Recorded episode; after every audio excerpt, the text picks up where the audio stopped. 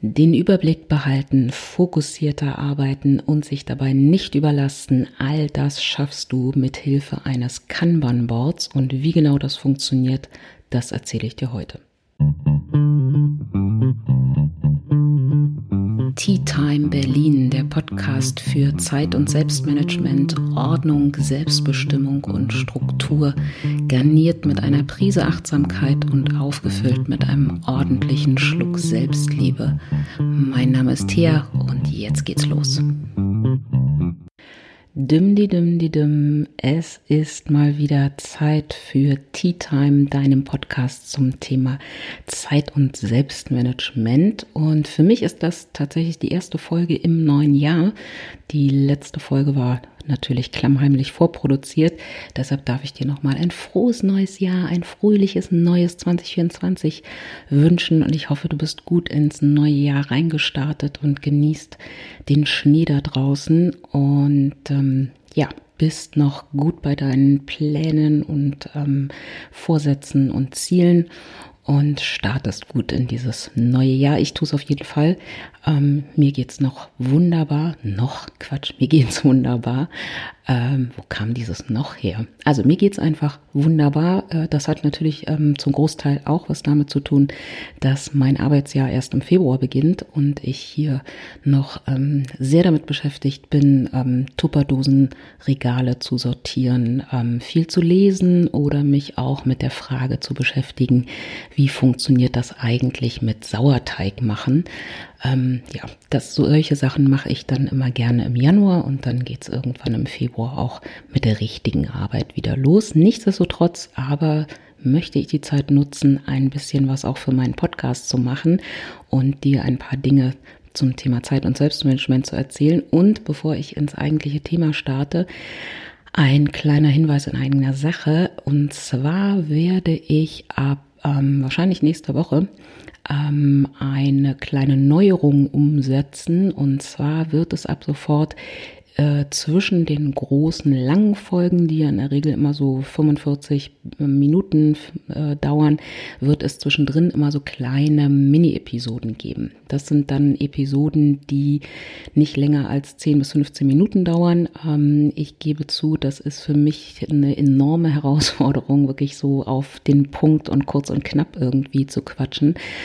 Aber ähm, Einerseits, weil Kleinvieh auch Mist macht und ich ähm, auch aus eigener Erfahrung weiß, dass eben auch so kleine Sachen große Wirkungen haben können, will ich das einfach machen, um dir einfach immer wieder zwischendurch auch so kleine Dinge einfach mal in die Hand zu geben, die man schnell und einfach umsetzen kann, die aber immer auch eben eine große Wirkung haben.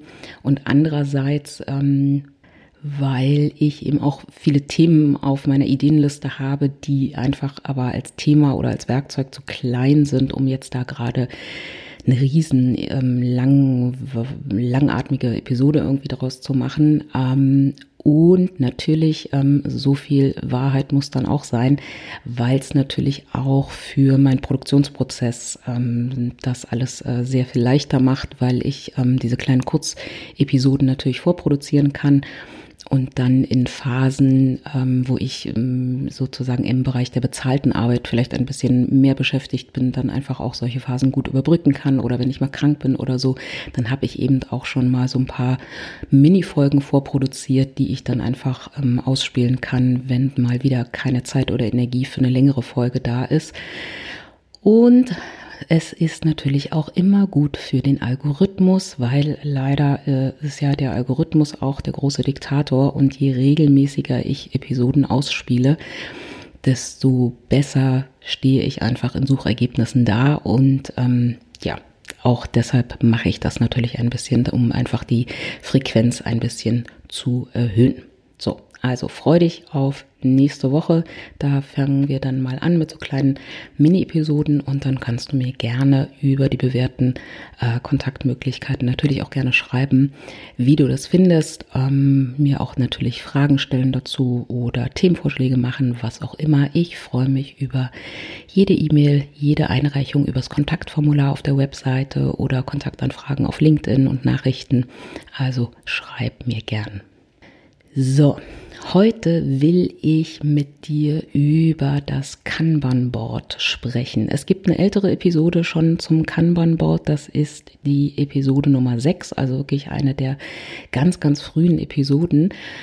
Aber ich dachte mir, ähm, weil sich einerseits irgendwie in den letzten, das ist ja jetzt wahrscheinlich auch schon zwei Jahre her, äh, in den letzten Jahren natürlich auch so mein Erkenntnisstand zum Thema Kanban, mein Erfahrungsstand so ein bisschen verändert hat, macht es durchaus Sinn, ähm, das vielleicht nochmal ein bisschen zu aktualisieren und ähm, vielleicht mit der ein oder anderen neuen Erkenntnis vielleicht das auch nochmal zu erzählen.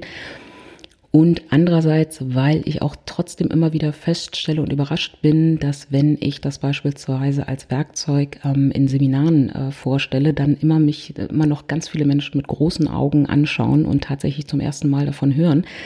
Und insofern, um da noch ein bisschen mehr Werbung zu machen fürs Kanban-Board, ähm, gibt es jetzt einfach nochmal nach zwei Jahren quasi Kanban-Board Reloaded. Äh, einfach nochmal eine neue Folge. Wenn du das schon kennst, macht, denke ich, aber auch nochmal Sinn, dir vielleicht diese Episode anzuschauen, weil ich werde dir nicht nur ähm, im ersten Teil erzählen, was so die Grundlagen sind, wie so ein Kanban-Board funktioniert, wie es aufgebaut ist, sondern ich werde dir auch ähm, ein paar Tipps und Hinweise geben, was man beachten sollte, damit das Kanban-Board auch wirklich sozusagen seine mannigfaltige Wirkungsweise auch tatsächlich entfalten kann. So, Kanban-Board, wie gesagt, ein sehr schönes, ähm, einfaches Werkzeug, ähm, was sehr viele Effekte hat. Ähm, einerseits hilft dir ein Kanban-Board wirklich den Fokus zu halten, weil du damit sehr gut den Überblick behältst ähm, über die Frage, was ist jetzt relevant, was ist jetzt wichtig, was ist jetzt dringend und dich sozusagen nicht in dem ganzen Chaos von mehreren Projekten, mehreren Aufgaben, die vielleicht aber heute gar, gar keine Relevanz haben. Ähm, das hilft dir einfach eben da nicht, den Überblick zu verlieren. Eine zweite gute ähm, ähm, Funktion von einem Kanban-Board ist, dass es dir hilft, dich auch nicht zu überlasten, also dir auch nicht mehr vorzunehmen, als du eigentlich schaffen kannst. Ähm, es hilft dir einfach, ähm, dich ein bisschen zu limitieren, dass es dir eben auch nicht passiert. Und ich glaube, den Effekt ähm, kennen viele von uns, dass man plötzlich irgendwie feststellt, oh Gott, ich jongliere hier schon wieder 36 Bälle gleichzeitig. Und ähm, da hilft dir einfach wirklich auch das Kanban-Board da eben eine gute Grenze zu ziehen und eben nicht zu viel auf einmal anzufangen und dann eben ähm, irgendwie die einzelnen Dinge nicht mehr zu Ende zu kriegen oder eben auch den, den Überblick zu verlieren. Und auch in der Teamzusammenarbeit ist ein Kanban-Board ein wirklich wunderbares Werkzeug, um den Überblick zu behalten, wer macht was, was machen wir zusammen, was ist gerade relevant, was ist diese Woche oder eben auch heute relevant. Also das hat schon viele, viele positive Effekte.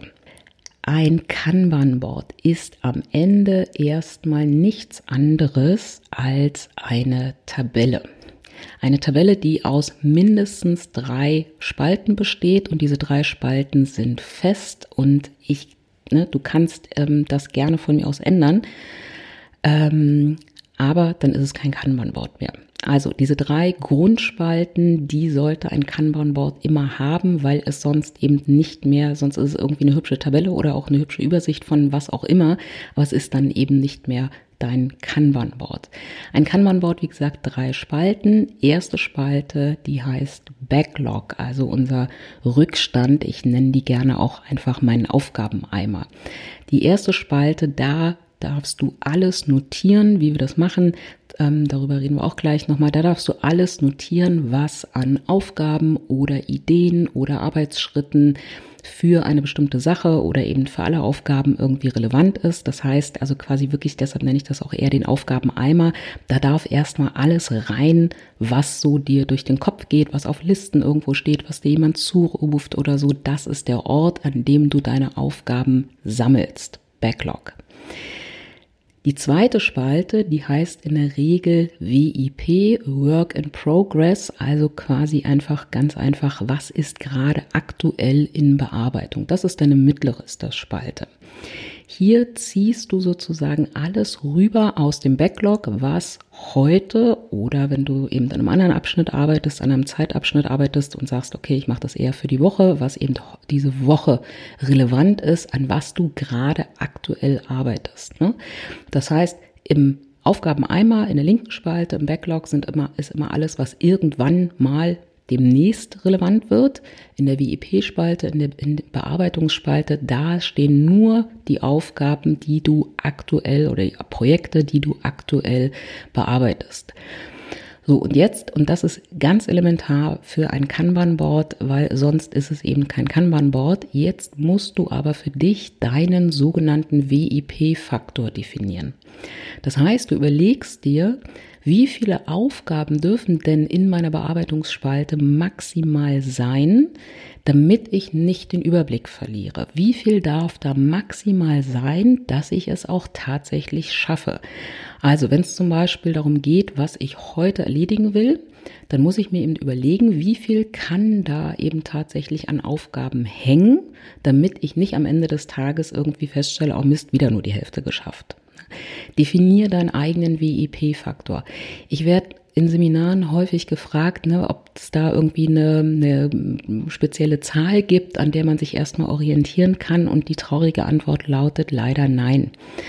Weil wie hoch dein VIP-Faktor ist, hängt natürlich von deinem Job ab. Es hängt davon ab, wie kleinteilig du die einzelnen Aufgaben auch in deinem Kanban-Board ähm, dann auch tatsächlich anlegst. Also wenn eine einzelne Aufgabe im Prinzip einem ganzen Projekt entspricht, dann wird natürlich dein VIP-Faktor entsprechend geringer sein, als wenn du ähm, da eher kleinere einzelne Aufgaben irgendwie ähm, als einzelne Karten oder einzelne Abschnitte irgendwie ähm, anlegst. Ne? Also wie hoch dein VIP-Faktor individuell ist, da kann ich dir leider noch nicht mal einen Richtwert geben, aber ich kann dir den Hinweis geben, fang klein an ausbauen, ne, den WIP-Faktor erhöhen, das ist immer leichter, als ihn zu reduzieren. Fang erstmal klein an. Und wenn du, wie ich, zu den Menschen tendierst, die sich gerne mal viel zu viel vornehmen und immer wieder äh, überschätzen, was man alles an so einem Tag äh, eigentlich schaffen kann, fang klein an. Fang mit drei Sachen an. Und wenn du dann merkst, du schaffst diese drei Sachen ganz, ganz locker, dann kannst du immer noch dir überlegen, ob es Sinn macht, den WIP-Faktor auf vier zu erhöhen. Aber erstmal klein anfangen. So. Und das heißt auch, und das ist ganz, ganz wichtig, ähm, in einem Kanban-Board, der WIP-Faktor darf nicht überschritten werden. So, das heißt, nehmen wir mal an, du würdest alle deine Aufgaben in einem Kanban-Board irgendwie sammeln und definierst dann morgens, okay, aus dem Backlog ziehe ich mir drei Aufgaben rüber in meine WIP-Spalte. Das ist das, was ich heute neben E-Mails schreiben, an Meetings teilnehmen und so weiter. Das sind die drei Sachen, die ich heute erledigen will und es dann passiert, dass deine Chefin in dein Büro kommt und sagt, kannst du mal schnell und da quasi versucht, eine vierte Aufgabe in deine WIP-Spalte zu packen, dann musst du entweder eine Aufgabe aus der, aus der Bearbeitungsspalte entweder erledigen, damit sie da rauskommt, oder zurück in den Backlog packen. Also diese, dieser WIP-Faktor heißt letztendlich, es darf zu jedem Zeitpunkt nie mehr als drei oder fünf oder je nachdem, wie hoch dein Faktor ist, dürfen da Karten hängen. Mir fällt gerade auf, ich sage immer die ganze Zeit, da hängen Karten, damit du das so ein bisschen bildlich vielleicht, wenn du noch nie irgendwie was von einem Kanban-Board gehört hast, damit du dir das vielleicht bildlich ein bisschen vorstellen kannst. Also stell dir vor, es ist eine große Wand, an der wir drei Spalten einfach eingezeichnet haben und da hängen Post-it-Zettel. Ne? Und ganz links hängen alle Post-it-Zettel mit allen Aufgaben, die in naher, naher oder absehbarer Zukunft irgendwie relevant sind. Und in die Mitte klebst du dann immer aus dem Backlog die Post-it-Zettel, die für heute beispielsweise relevant sind. Ne? Und wie gesagt, Einhalten der WIP-Grenze. Ganz, ganz wichtig. Drei. Und wenn die Chefin kommt, dann müsstest du erstmal eine Aufgabe aus deinem aktuellen WIP-Block erledigen oder eine der Aufgaben zurückpacken, um die neue Aufgabe deiner Chefin damit reinzupacken. Ne? Das ist eben, wie gesagt, diese, diese Mechanik, die dir dabei helfen soll, nicht zu viel auf einmal zu machen, nicht zu viele Projekte parallel äh, oder Aufgaben parallel irgendwie zu starten. Und das ist eben die Grenze und die Grenze setzt du selber. Mittlere Spalte Work in Progress in Bearbeitung. Die rechte Spalte, die hat meistens die Überschrift dann, also erledigt, gemacht, fertig. Das ist die Spalte, in die wir dann quasi den Post-it-Zettel kleben, wenn die Aufgabe tatsächlich erledigt ist. Also so, dass wir uns quasi nie wieder damit beschäftigen müssen. Das ist eine Spalte, die ähm, wunderbar ist zum Feiern, sich auf die Schulter klopfen und stolz sein. Deshalb, egal wie du dein Kanban-Board ähm, gestaltest, also ob das tatsächlich am Ende ähm, Post-it-Zettel sind oder auch, das schauen wir uns auch gleich nochmal an, du das Ganze in digitaler Form machst, räumen die WIP, äh, Quatsch, die Erledigt-Spalte, also die Dann-Spalte, die rechte Spalte, nicht so häufig auf. Lass das ruhig mal groß und unübersichtlich werden, weil Vertrau mir, glaub mir, es gibt nichts Schöneres, als in krassen Lebensphasen immer mal wieder da reinzugucken und zu sehen, boah, das habe ich alles schon in diesem Jahr oder in diesem Monat einfach erreicht. Also das ist die Spalte, in der wir die Übersicht haben, was wir schon geschafft haben und dann bitte nicht vergessen, auch zwischendurch mal eine Polonaise um deine dann Spalt zu machen, weil Erfolge und das, was wir erreicht haben, sollten wir auch zwischendurch immer mal feiern und nicht kopfüber gleich in die nächste Aufgabe stürzen. Also das ist so die Grundmechanik eines, ähm, eines Kanban-Boards. So, Jetzt gibt's wie gesagt, zwei Möglichkeiten, wie du das umsetzen kannst. Also entweder in analoger Form oder auch in digitaler Form. Wenn du das analog machst, ähm, da spricht gar nichts dagegen. Ich habe im privaten ähm, beispielsweise für meine Tochter äh, ein Kanban-Board eingerichtet, ähm, womit sie so ein bisschen ihre eigenen Aufgaben irgendwie ähm, managen kann. Und da ist es, wie gesagt, eben an einer Wand mit Washi-Tape so ein bisschen abgeklebt eine Tabelle und da hängen eben kleinere Post-it-Zettel. Da macht sie sich in den Backlog einzelne Post-it-Zettel rein. Ich packe da natürlich auch manchmal Post-it-Zettel rein und dann klebt sie da ihre Post-it-Zettel. Das ist ähm, sehr gut, wenn du wirklich tatsächlich auch nur an diesem einen Ort ähm, arbeitest. Ähm, das hat natürlich schon seine Grenzen, wenn du zum Beispiel dir ein Kanban-Board in dein Büro klebst und dann aber auch viele Homeoffice-Tage hast. Ne? Also dann ist es natürlich relativ schwierig. Ähm, es macht überhaupt keinen Sinn, das dann irgendwie abzufotografieren, um es dann mit nach Hause zu nehmen oder so. Also das wirklich nur analog, nur dann, wenn du es auch wirklich nur an einem Ort nutzt. Ähm, und bitte immer aufpassen, ne, Klebezettel haben leider auch eben die Eigenschaft, dass sie manchmal ihre Klebefunktion verlieren und dann irgendwie verloren gehen. Das heißt, auch wenn ihr als Team beispielsweise ähm, auf dem Büroflur gemeinsam ein Kanban-Board mit Post-it-Zetteln nutzt, ähm, dann bitte immer darauf achten, dass ihr gute Post-it-Zettel kauft, die eine große Klebefläche haben, also wo nicht nur oben der Streifen ähm, ist, sondern fast der gesamte Zettel ähm, mit Klebefläche ähm, dann auch ausgestattet ist, damit euch dann nicht aus Versehen Klebezettel runterfallen und die dann von den Reinigungskräften ähm, äh, in der Nacht irgendwie weggesaugt werden oder so, weil dann ist natürlich doof. Zweite Möglichkeit, ähm, das umzusetzen, das Kanban-Board, ist das äh, natürlich in digitaler Form. Da gibt es unterschiedliche Möglichkeiten, unterschiedliche Software, die dich dabei unterstützt. Mein Favorit, ähm, mit dem ich seit Jahren auch da schon arbeite, ist tatsächlich Trello. Es gibt viele, viele andere. Ähm, also es gibt beispielsweise noch Asana, Meistertask, Monday. Wenn ihr im Büro mit Microsoft Microsoft äh, Teams arbeitet, dann wäre Planner beispielsweise die Applikation innerhalb von, von MS Teams, mit der man ein Kanban-Board wunderbar darstellen kann. Und probier einfach mal die unterschiedlichen Tools aus. Guck mal, was sich für dich gut anfühlt. Ähm, jeder, jede einzelne Software hat da so ihre noch Benefits. Ich ich muss sagen, ich stehe sehr auf Trello einfach, weil es optisch einfach mir ähm, eine ganze Menge Möglichkeiten bietet. Ähm, also ich kann dort wunderbar Links ähm, auch ähm, beispielsweise mit ähm, reinposten und dann wird eben auch gleich so eine kleine Vorschau irgendwie mit angezeigt. Ich habe irgendwie die Möglichkeit, die Hintergründe und Farben irgendwie ganz individuell zu gestalten. Und ähm, das ist jetzt bezogen auf Effektivität und Effizienz sicherlich nicht das wichtigste Kriterium. Aber ähm, für mich ist es einfach irgendwie nett, weil ich auch immer denke, das Auge arbeitet schließlich mit. Und was für mich einfach auch für Trello, gerade auch für Einsteiger immer ähm, einen, großen, äh, einen großen Mehrwert hat, ist, es ist einfach kostenlos. Also zumindest in der Basisversion ähm, ist es kostenlos und die Basisversion ist so umfangreich, dass du mehrere Kanban-Boards was auch immer die mehr kann man Boards ähm, damit ähm, äh, erstellen kannst und sogar trotzdem in der Lage auch bist, mit anderen zusammen auf diesen Boards zu arbeiten. Also die Grundlagen bei oder die die Basis kostenlose Basisversion bei Trello ist sehr sehr sehr sehr umfangreich und das heißt, um es mal auszuprobieren, um auch mal auszuprobieren, funktioniert das für mich, mit so einem Kanban-Board zu arbeiten, funktioniert das vielleicht auch für mein Team, ist das einfach eine gute, eine gute Einstiegsversion.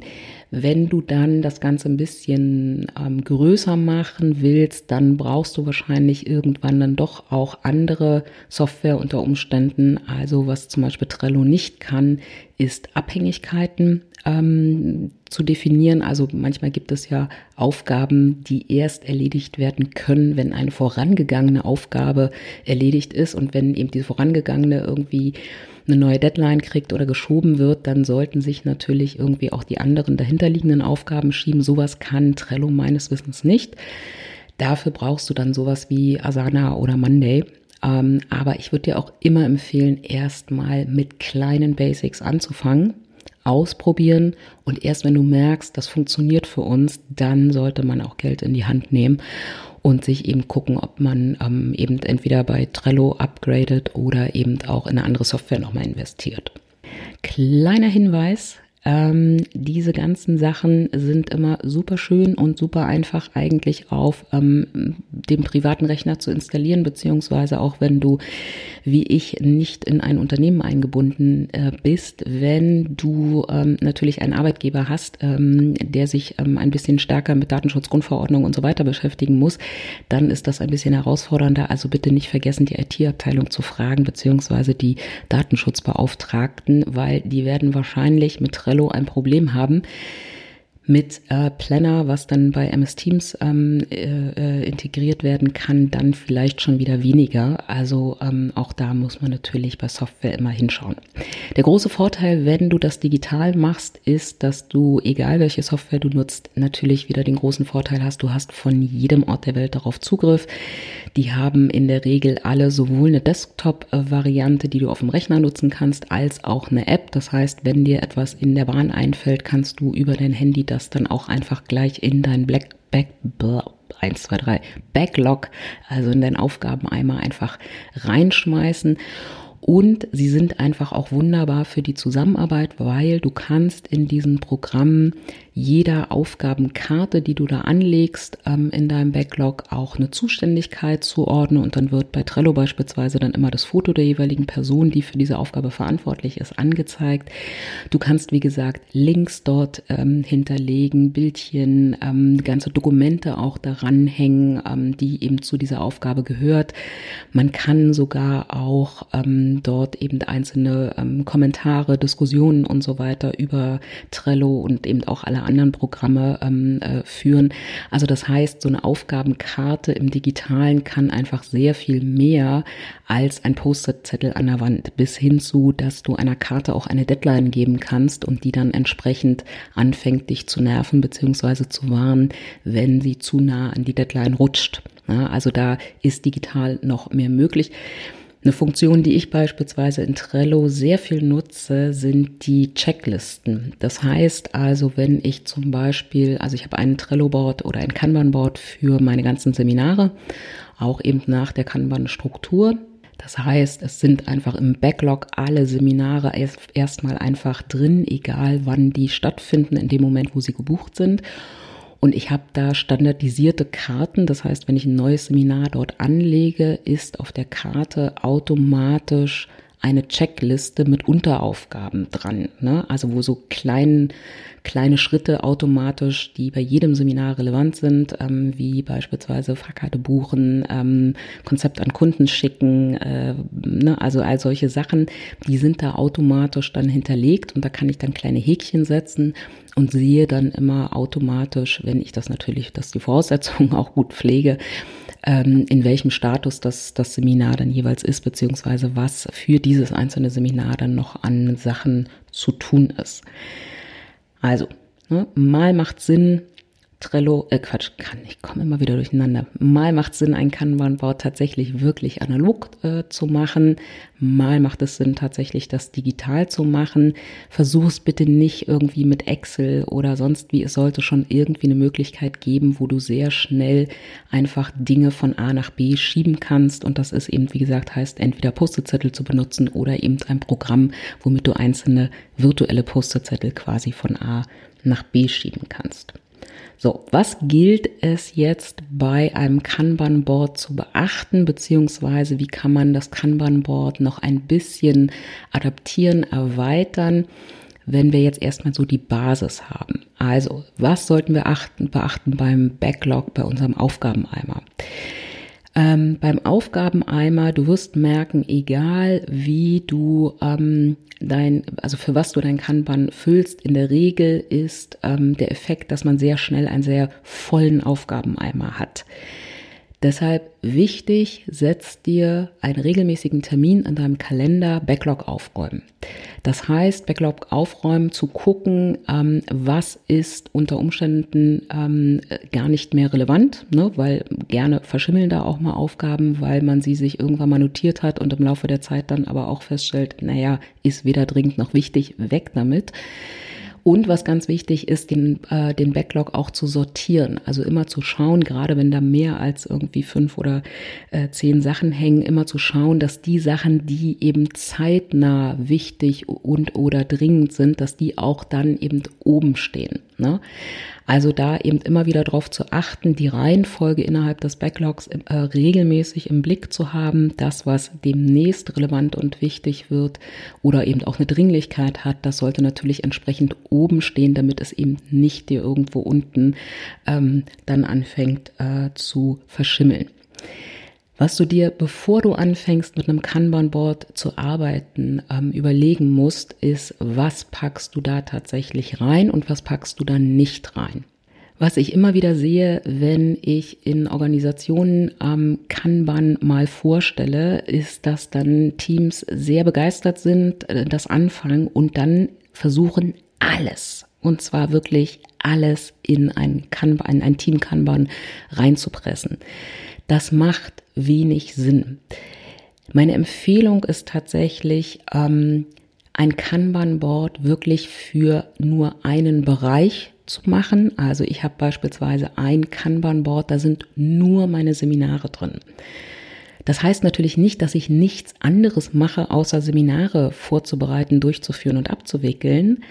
Aber es bringt mir einfach nichts und dir auch nicht, wenn mein Kanban, wenn ich ein Kanban-Board habe, wo sowohl eben meine Seminare drin sind, als auch vielleicht Dinge, die ich im Bereich Coaching machen möchte, als auch Dinge, die ich im Bereich Podcast machen möchte, als auch so Kleinscheiß und Routineaufgaben wie E-Mails beantworten, ans Telefon gehen, ähm, Rechnung schreiben oder so. Ne? Also meine Empfehlung ist tatsächlich für Bereiche jeweils ein Kanban-Board zu haben. Ähm, das heißt, wenn ihr zum Beispiel als Team, weiß ich nicht, wenn ihr zum Beispiel ein Marketing-Team seid, dann quasi das Redaktions den Redaktionsplan über ein Kanban-Board zu machen, aber alles, was darüber hinausgeht, also was eben nicht Marketing-Themen sind, das dort eben auch nicht ähm, drin zu führen. Das hat zur Folge, ja, dass du wahrscheinlich mehrere Kanban-Boards hast, durch die du dann auch immer wieder ähm, mal durchgehen musst. Ähm, und das heißt auch, dass dir das Kanban-Board nicht die Tagesplanung komplett abnimmt. Also ja, ich gehe auch morgens durch meine Kanban-Boards durch und durch meinen Kalender und mein E-Mail-Postfach, um daraus eben sehr schnell die Tagesplanung abzuleiten. Aber ein Kanban-Board in der Aufgabendichte, mit der wir es in der Regel zu tun haben und auch der Informationsdichte. Ein, ein Kanban-Board allein kann dir nicht die Tagesplanung ab, äh, abnehmen. Das glaube ich funktioniert nicht. Insofern hab lieber für einzelne Themen jeweils ein gutes, übersichtliches Kanban-Board und ziehe dann aus den unterschiedlichen Kanban-Boards eben heraus, was du heute tatsächlich davon dann auch wirklich erledigen willst. Und abends aktualisierst du das Ganze dann immer, indem du neue Aufgaben eben in deine WIP-Spalte ziehst und die, die du erledigt hast, dann auch in die Dann-Spalte entsprechend reinpackst. Zweite Sache, auch für Backlog, ähm, zweiter Hinweis, den man beachten sollte, ist Routineaufgaben würde ich, es sei denn, du versuchst gerade wie ich ähm, deine 13-jährige Tochter ein bisschen zu erziehen, aber normalerweise Routineaufgaben würde ich nicht in ein äh, Kanban-Board packen. Das heißt, wie gesagt, solche Sachen wie E-Mails lesen, ähm, Tagesplan machen und so weiter, die finden bei mir in Kanban-Boards nicht statt. Dort finden nur einzelne einmalige Aufgaben beziehungsweise Projekte statt. Und die Routineaufgaben, die gehören in deine Tagesplanung, in deine Wochenplanung beziehungsweise als Terminserien in deinen Kalender. Und das heißt natürlich auch, jetzt springen wir mal kurz in die zweite Spalte, wenn ich meine VIP-Spalten bestücke oder beziehungsweise mir überlege, wie hoch ist mein VIP-Faktor für dieses bestimmte Thema, wie viel darf ich sozusagen parallel oder wie viel kann ich parallel machen, muss ich natürlich auch immer im Hinterkopf haben, dass mein Arbeitstag natürlich, selbst wenn ich ihn voll mache, nicht acht Stunden hat, für Projekte und Aufgaben, weil mindestens die Hälfte der Zeit geht schon drauf für Telefonieren, E-Mails schreiben und, und, und, und Meetings und was da sonst noch alles ist. Ja, also das bitte immer im Hinterkopf haben. Ich empfehle aber nicht Routinesachen oder Meetings oder sonstige Dinge in ein Kanban-Board reinzupacken, es auch nicht zu kleinteilig zu machen, weil ein Kanban-Board soll dir Überblick verschaffen, soll dir helfen, dich zu fokussieren. Und wenn du das morgens aufmachst und da stehen schon 80 Sachen drin, weil du alles wahnsinnig kleinteilig da erfasst, weil du eben alle möglichen Routineaufgaben da auch drin hast, dann hast du keinen Überblick. Ja, also mach es so grob und abstrakt wie möglich und keine Routineaufgaben in dein Kanban-Board. Das zwar, äh, einen weiteren Hinweis, gerade wenn du neu anfängst, ähm, allein oder mit deinem Team mit Kanban zu arbeiten, macht es einfach, haltet es einfach. Was ich auch immer wieder bei Einführung von Kanban in Organisationen sehe, ist, dass alle versuchen, alle Funktionen, die die Software mir irgendwie anbietet, auch ähm, zu nutzen. Das heißt, dass dann ähm, Aufgaben oder Projektkarten Labels haben und ausführliche Beschreibungen und Kommentare und noch ein Bildchen und da da da, was letztendlich nur den Effekt hat, dass das Kanban-Board unübersichtlicher wird und die Leute mehr Zeit als notwendig ähm, damit verbringen, das Kanban-Board auch zu pflegen. Und wenn da der Aufwand zu groß wird, ist ganz schnell der Effekt, dass Leute das, äh, ihre Informationen oder den aktuellen Stand eben in, in dem jeweiligen Board nicht mehr pflegen und dann kannst du das Kanban-Board, so wie es ist, in die Tonne kloppen. Also mach es so einfach wie möglich. In meinem Kanban-Board bei den Seminaren beispielsweise da gibt's keine Label, da gibt's keine ausführlichen Beschreibungen, die ich hinterlege oder Kundendaten oder sonst irgendwas, sondern dass die, die Karte hat eine bestimmte Farbe, je nachdem aus welchem ähm, Themenbereich das Seminar kommt. Und dann steht da das Thema, der Ort und das Datum. Punkt. Mehr pflege ich in den Karten nicht. Es ist automatisch, wie gesagt, diese Checkliste da, womit ich immer mal abhaken kann, was ich schon für dieses Seminar erledigt habe. Ähm, aber mehr ist da nicht. Da werden keine Kundenbriefings von mir hinterlegt, da werden keine Zuständigkeiten, Label, Deadlines oder sonst irgendwas gemacht. Keep it simple. Dann wird dich ein Kanban-Board, egal mit welcher Software du es machst, auch wirklich gut ähm, unterstützen. Und letzter Hinweis zum Backlog, was ich auch immer sehe, ist, dass ähm, mehrere Backlogs ähm, geführt werden. Also was ich schon gesehen habe, ist, dass ähm, es sozusagen ein gemeinsames Kanban-Board für ein Team gibt aber jeder einzelne einen eigenen Backlog auf der linken Seite hat und dann plötzlich wir es mit fünf, sechs Backlog-Spalten zu tun haben. Hm, kann man machen, wäre nicht meine favorisierte Variante. Ähm, aus dem einfachen Grund, weil es sonst eben auch sehr, sehr schnell äh, unübersichtlich wird. Ähm, gerade wenn du am Laptop sitzt und dann eben das Kanban-Board dir nicht mehr quasi auf einer Seite, ohne zu scrollen, anzeigen kannst, weil da einfach zu viele Spalten sind schwierig. Ähm, ich würde das eher damit lösen, dass ihr einen Backlog habt und dann einfach über die Zuständigkeiten der Karten. Ne? Also wie gesagt, jede Karte kann ich einer bestimmten Person dann in Trello oder Monday oder so zuweisen. Würde ich es lieber damit machen oder eben über ein Farbleitsystem oder so. Aber mehrere Backlogs, wenn es dann zu viel werden, macht in der Regel keinen Sinn, weil die Übersichtlichkeit nicht mehr gewahrt wird. Manchmal macht es dann Sinn, wenn es inhaltlich ähm, wirklich tatsächlich Sinn macht. Also ich habe beispielsweise auch ein Kanban-Board für diesen Podcast. Das heißt, ich habe ähm, einen Aufgabeneimer, in dem ich alle Ideen für mögliche Folgen dann einfach notiere. Und das ist dann jeweils immer eine, eine einfache Karte. Und manchmal, wenn ich gerade nichts zum Aufschreiben habe, notiere ich da auch meine Gedanken dann auch oder einzelne Hinweise zu dieser Folge. Und dann sehe ich eben, welche Folgen gerade äh, eben in Bearbeitung sind, welche erledigt sind und so weiter. Und hier habe ich tatsächlich seit kurzem eben jetzt zwei Backlogs, nämlich einmal ein Backlog für eine kurze Folge und ein Backlog für lange, äh, ja, für lange Folgen. Weiß ich noch nicht, ob das der Weisheit letzter Schluss ist. Vielleicht ändere ich das auch wieder und fasse es wieder in einem Backlog zusammen und mache das dann eben mit dem Farbleitsystem, dass weiß ich nicht, die langen Folgen rot sind und die Ideen für die kurzen Folgen grün oder so. Ähm, weiß ich noch nicht, aber manchmal macht es eben Sinn, aber macht nicht zu viele Backlogs. Wie gesagt, ganz wichtig bei Kanban ist, dass es einfach und übersichtlich ist.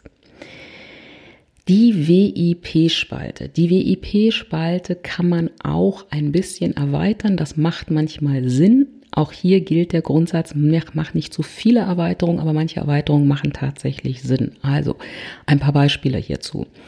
Ähm, was beispielsweise sehr oft Sinn macht, ist zwischen die WIP-Spalte und die Dann-Spalte noch eine Feedback-Spalte oder Warten auf Rückmeldung oder Testing-Spalte zu packen.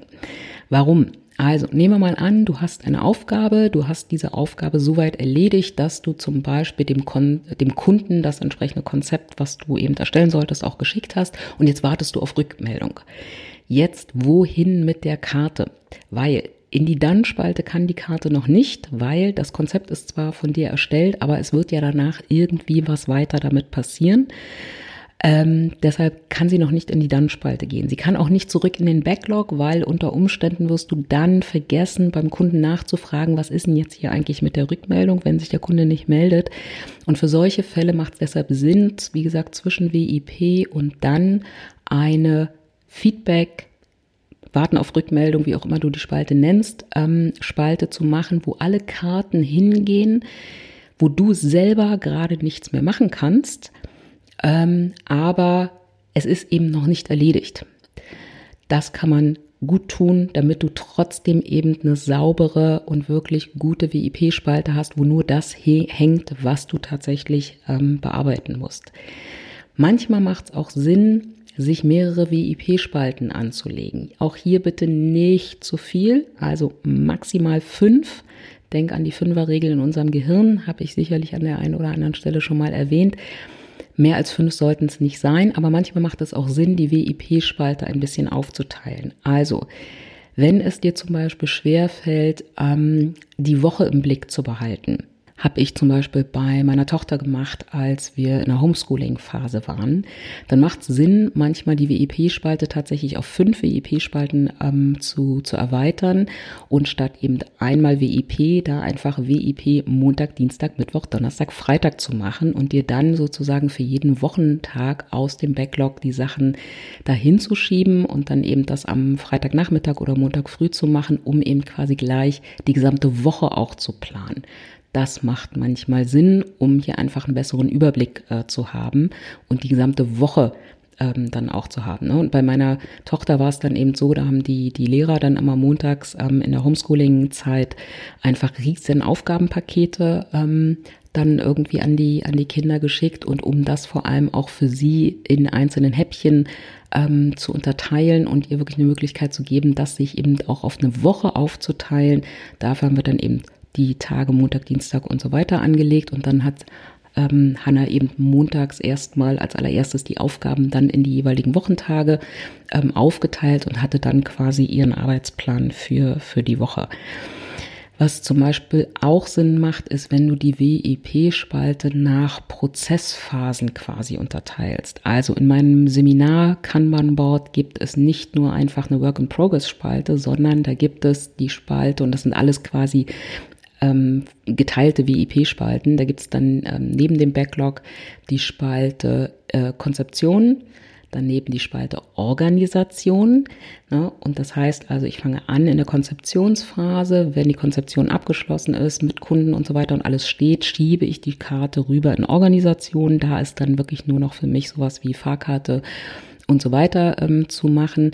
Ähm, das hilft mir einfach auch den Überblick und schnell, äh, den Überblick zu behalten und schneller zu erfassen, wie viele Bürotage brauche ich eigentlich auch noch, um alle Seminare auch wirklich startbereit zu kriegen. Dann ist die nächste Spalte, die heißt Startbereit. Das ist im Prinzip für mich so eine Parkspalte, ähm, äh, also wo ich Karten parken kann, Seminare parken kann, wenn nichts mehr zu tun ist, bis zum eigentlichen Umsetzungstag. Also alles erledigt ist und ich nur noch in den Zug äh, steigen muss. Das ist, hat im Prinzip die ähnliche Funktion wie eine Spalte Feedback oder Warten auch auf Rückmeldung. Da schiebe ich die Seminare eben, wie gesagt, hin, wenn alles erledigt ist. Und dann ist danach nochmal eine WIP-Spalte, nämlich Abwicklung. Also sowas wie ähm, Feedbackbögen auswerten, Rechnungen schreiben, ähm, Unterlagen aktualisieren, was auch immer noch zu tun ist. Und erst wenn die durch die Abwicklungsphase durch sind, dann geht das Seminar tatsächlich in die Dann-Spalte. Also WIP-Spalten kann man tatsächlich ein bisschen erweitern. Nicht zu viel, nicht mehr als fünf. Halt es einfach halt es übersichtlich. Zur Dann-Spalte soll, äh, soll noch der Hinweis gegeben werden, bitte da nur Sachen reinpacken, die wirklich, wirklich erledigt sind. Ähm, Gerade bei ähm, in Softwareunternehmen, ähm, die, die eben mit Kanban-Boards arbeiten, da gibt es richtig tatsächlich ähm, sehr genau definierte Eigenschaften, die eine Aufgabe erfüllen muss, bevor sie tatsächlich irgendwie in die Dann-Spalte ähm, geschoben werden kann. Ähm, je größer ein Team ist, desto eher ist es notwendig, sowas auch tatsächlich zu definieren. Ansonsten kannst du dir auch die Kontrollfrage immer stellen, was passiert, wenn ich den dann, den dann einmal leere? Ist es schlimm, wenn diese Karte verschwindet oder müsste ich da eigentlich nochmal nachhaken oder gibt es da unter Umständen noch was zu tun und so weiter? Also könntest du auf diese Karte verzichten, wenn sie plötzlich verschwinden würde? Erst wenn du diese Frage mit Ja beantworten kannst, dann darfst du sie auch in den dann äh, in die Dann-Spalte auch tatsächlich schieben, also in die Erledigt-Spalte. Also wenn wirklich nichts mehr zu tun ist, Ansonsten gehört sie wahrscheinlich in eine andere Spalte. Und wie gesagt, was ich auch eingangs schon sagte, räum da nicht so früh und nicht so regelmäßig auf. Das ist immer wieder auch dein Motivationseimer, diese Dann-Spalte, da regelmäßig im Laufe des Jahres, im Laufe eines Monats mal reinzuschauen, um wieder auch einen Blick dafür zu bekommen, was eben du alles schon erreicht hast, weil wir alle oder die meisten von uns zumindest immer viel zu sehr nach vorne gucken, was müssen wir alles noch tun und sich viel zu wenig damit beschäftigen, was sie alles schon erreicht haben. So, das ist das, was ich dir zum Kanban-Board erzählen kann. Und zum Abschluss vielleicht noch ein paar Anwendungsfälle, wo man Kanban wunderbar nutzen kann, um es auch einfach mal auszuprobieren. Und wie gesagt, ein Kanban-Board fürs gesamte Leben wird wahrscheinlich nicht äh, funktionieren. Immer bitte Themen beziehungsweise Lebensbereich oder Aufgabenbereich bezogen. Also, wofür können wir Kanban nutzen? Einige, eine Sache habe ich dir schon gesagt. Also, wie gesagt, ich habe ein Kanban-Board für meine Seminare. Ich habe ein Kanban-Board für diesen Podcast. Ähm, ich habe, habe ich noch mehr Kanban-Boards, wirklich klassische Kanban-Boards? Mist Das hätte ich mir vielleicht vorher mal überlegen sollen. Habe ich noch weitere Kanban-Boards? Nein, glaube ich nicht. Ähm, aber ich habe, wie gesagt, für meine Tochter für eben das Managen von Hausaufgaben ähm, ein Kanban-Board angelegt. Jetzt mittlerweile, wo wir nicht mehr Homeschooling machen, ist das Ganze in ein analoges äh, Kanban-Board übergegangen, wo es dann eher um solche Sachen geht wie Aufräumaufgaben im, äh, äh in ihrem Wohnbereich quasi, ähm, ne, Lebensmittelreste aus dem Zimmer entfernen und solche wichtigen Sachen. Vielleicht auch mal saugen. Ne? Also das sind, ähm, dafür kann man das wunderbar auch analog nutzen. Das kenne ich tatsächlich auch von WGs ähm, beziehungsweise ähm, Familien, dass die ein Kanban-Board im Flur hängen haben, wo so diese ganzen regelmäßigen Putz, Aufräumen Sachen irgendwie ähm, über Kanban gemanagt werden, damit man eben auch nicht dieses so, oh Gott, der gesamte Samstag geht für Hausputz drauf, sondern eben immer wieder ähm, für jeden Tag sich einzelne Sachen äh, vornimmt, um das ein bisschen irgendwie auch kleiner zu machen, den Riesenberg, den man da manchmal vor sich hat und eben auch wunderbar auch gucken kann, wer macht's gerade, wer ist dafür zuständig. Ähm, bei der Gelegenheit fällt mir gerade ein, was ähm, bitte nicht irgendwie, oder doch kann man machen, ähm, ist aber dann eben nicht Kanban. Also was ich auch immer wieder sehe, ist, ähm, dass Teams Kanban, also beziehungsweise Kanban Software oder, oder Projektmanagement Software wie Trello oder, oder ähm, Asana oder Monday nutzen, aber dann eben kein Kanban-Board da anlegen, sondern beispielsweise für jedes Teammitglied einfach eine eigene Spalte haben. Ne? Also da ist dann Peter und Susi und Hildegard und ähm, Waltraud und dann, das sind eben die einzelnen Spalten und unter denen hängen die einzelnen Aufgaben. Ja, dafür kann man Trello ähm, und die anderen Sachen wunderbar nutzen, ist dann nur eben nicht Kanban. Und dann ist für mich auch immer die Frage, wo ist der Mehrwert? Ne? Weil dann kann auch jeder irgendwie seine eigene Liste einfach führen und die irgendwie in einem Wochenmeeting vor, ähm, vorlesen. Es bringt eben den einzelnen Personen nicht wirklich eine Übersicht und vor allem einen fokussierten Blick darauf, was ist jetzt gerade relevant. Ne? Also bitte immer darauf achten, dass die Grundstruktur des Kanbans auch tatsächlich wirklich hinterlegt ist und dann darf man natürlich von hier aus auch schön und ordentlich ähm, adaptieren. Was ich auch schon in Organisationen äh, gesehen habe, wofür man ein Kanban-Board wunderbar in digitaler Form nutzen kann, sind um äh, oder es ist der sind so regelmäßige Abläufe, wo einzelne Unteraufgaben zu tun sind. Also ähm, habe ich schon in der Anwendung gesehen, weil meines Wissens gibt es da sogar auch schon Vorlagen bei Trello. Ähm, die wird es dann bei den anderen Softwareanbietern genauso geben, für so regelmäßige Abläufe, die immer wieder in Organisationen stattfinden. Also, was ich schon gesehen habe, ist Onboarding-Prozess. Das heißt, es gibt ein allgemeines Trello-Board, was als Vorlage hinterlegt worden ist. Und immer wenn ein neuer Mitarbeiter kommt, also nehmen wir mal an, die Susi fängt dann irgendwie am Montag an, dann ziehe ich mir diese Vorlage runter für Susi, werde wahrscheinlich Susi auch auf dieses Board ähm, äh, freischalten und dann sind im Backlog von HR beispielsweise schon alle standardmäßigen ähm, Schritte und äh, To-Dos ähm, im Backlog hinterlegt, die in einem Onboarding tatsächlich wichtig sind. Und dann kann ich die natürlich noch zusätzlich um die individuellen ähm, Onboarding-Schritte für Susi ergänzen und kann gemeinsam mit Susi auf diesem auf diesem Board quasi dokumentieren, was davon haben wir schon erledigt, was hat Susi alleine erledigt, was haben wir zusammen gemacht, was ist davon, was macht Susi gerade, wo sind wir gerade aktuell dran. Ähm, das ist im Prinzip dann wie eine dynamische Checkliste, ähm, mit der ich dann eben aber auch, ähm, ne, statt mich von stoisch von oben nach unten zu arbeiten, einfach auch sehr dynamisch immer wieder einzelne einzelne Schritte dann auch immer wieder im Blick habe, den Fokus setze und mir eben auch nichts hinten runter fällt. Ähm, dafür kann man es eben auch wunderbar nutzen. Ne? Also so regelmäßige Prozesse, ähm, die in Organisationen stattfinden, um die eben wirklich auch gut zu begleiten, zu dokumentieren. Dafür kann man das auch sehr schön nutzen. Und ich nutze tatsächlich zusätzlich auch Trello ähm, für ähm, so Ideensammlung, ähm, um Struktur in bestimmte Sachen reinzubringen. Das ist dann aber eher kein Kanban-Board. Ne? Also ich arbeite beispielsweise gerade an einem Buchprojekt für meine Tochter und da habe ich mir dann in Trello eine Tabelle angelegt, ähm, wo jedes Kapitel ähm, in dem Buch eine eigene Spalte hat und ich sozusagen in diesem Board ähm, das Buch, die Struktur des Buches gut eben auch ähm, ändern kann. Also in jeder Tabelle stehen dann, oder nee, Quatsch, in jeder Tabelle, in jeder Spalte stehen dann, was ist für dieses einzelne Kapitel irgendwie relevant und ähm, dann kann ich dann eben per Farbe auch natürlich markieren, ist das, ist der einzelne Abschnitt schon geschrieben oder muss ich den noch editieren oder habe ich da noch gar nichts gemacht, fehlt da noch ein Bild dazu und so weiter.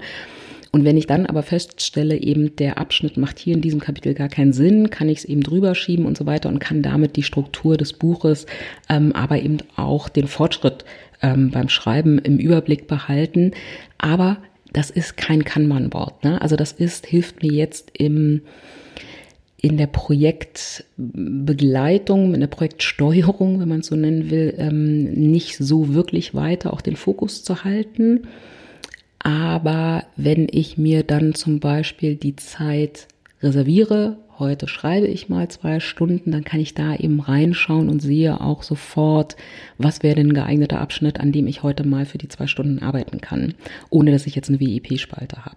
Also man kann durchaus solche ähm, Software gut nutzen, um auch ähm, Ideen zu sammeln, ähm, äh, äh, Strukturen, ähm, Projekte zu strukturieren, jetzt unabhängig von Zeitabläufen, sondern inhaltlich zu strukturieren. Wisse nur, es ist dann eben kein Kanban-Board und hat dann eben auch nicht die Effekte, die dir ein Kanban-Board einfach auch mitbringen. So, ich hoffe, ich schaue gerade noch mal auf meinen schlauen Notizzettel. Ich habe mir heute tatsächlich mal Notizen gemacht. Ich bin so stolz auf mich. Ich bin vorbereitet. Mann, Mann, Mann.